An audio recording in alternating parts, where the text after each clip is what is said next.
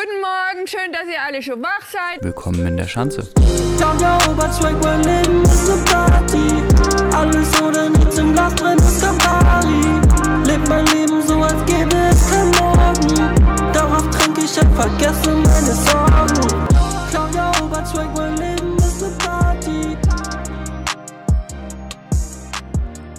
Claudia Mit einem kräftigen Hallo Jungs, wie geht's euch? Grüße ich euch und ja, äh, nach der letzten Folge über Attila Hildmann, die ja irgendwie schon so einen bitteren Nachgeschmack irgendwie hatte, da dachte ich mir, Leben muss wieder cool und hip und champagnemäßig werden. und so wie nur eine Germany's Next Topmodel werden kann, äh, kann auch nur eine, eine wirklich äh, champagnige Folge garantieren.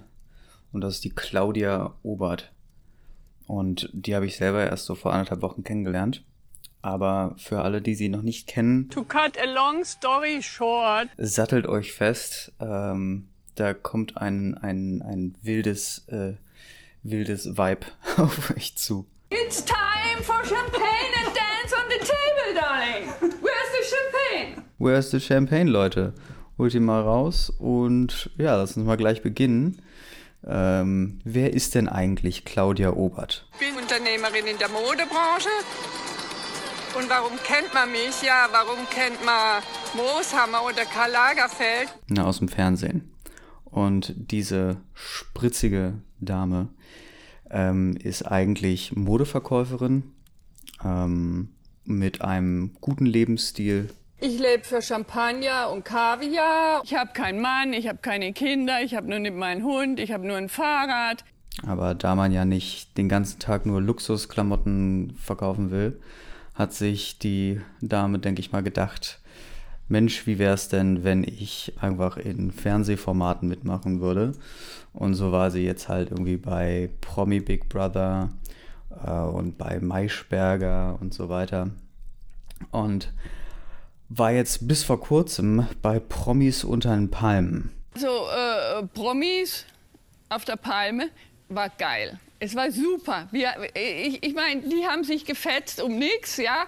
Und äh, ich habe jetzt den Zuspruch und die Sympathie und ich liebe es. Es hätte nicht besser sein können, ja. Aber auch wenn es der Claudia jetzt im Nachhinein sehr gut mit der ganzen Situation geht, ähm, war das währenddessen auch etwas anders. Sie hat sich mit der Desiree Nick ähm, ja, ge, ge, gezofft die ganze Zeit. Und ja, da ist sie auf jeden Fall selber auch manchmal so an ihre Grenzen gekommen. Äh, manchmal habe ich gedacht, wo ist mein Gewehr?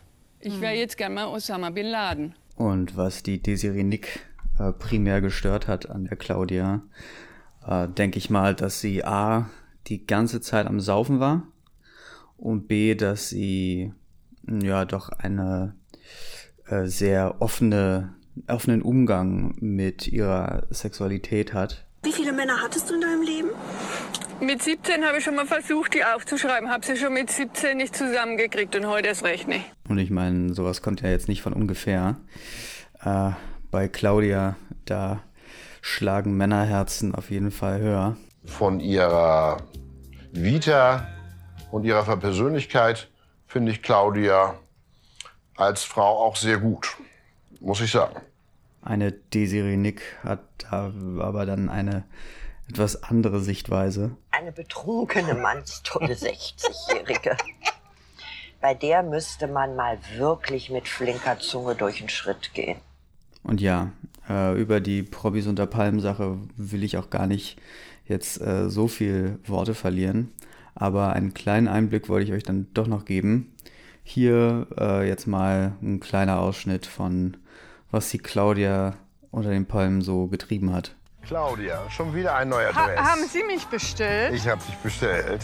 Ja. Thierry, machen Sie sich schon mal frei, der Doktor kommt gleich. Zimmer 212. Stehst du auf Doktorspielchen, Kleiner? Ich bin selbst der Doktor. Oh. Ja, dann untersuch mal.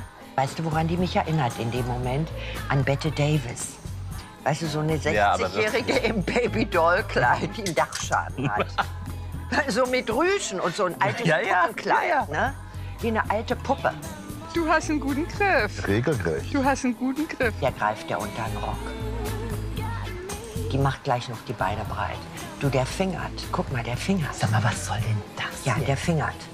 Ja. Die Hand am Knie einer Frau gehört dem Manne, der nach Höherem strebt. Ehrlich? Ja. Und, und wenn die Dame äh, dem nicht widerspricht, Dann strebt er immer und immer höher. Und, das ist, äh, sind wackere Absichten. und du lässt dich immer mehr fallen.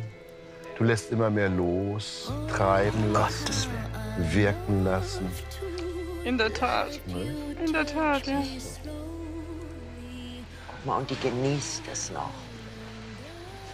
Was, wie die das genießt.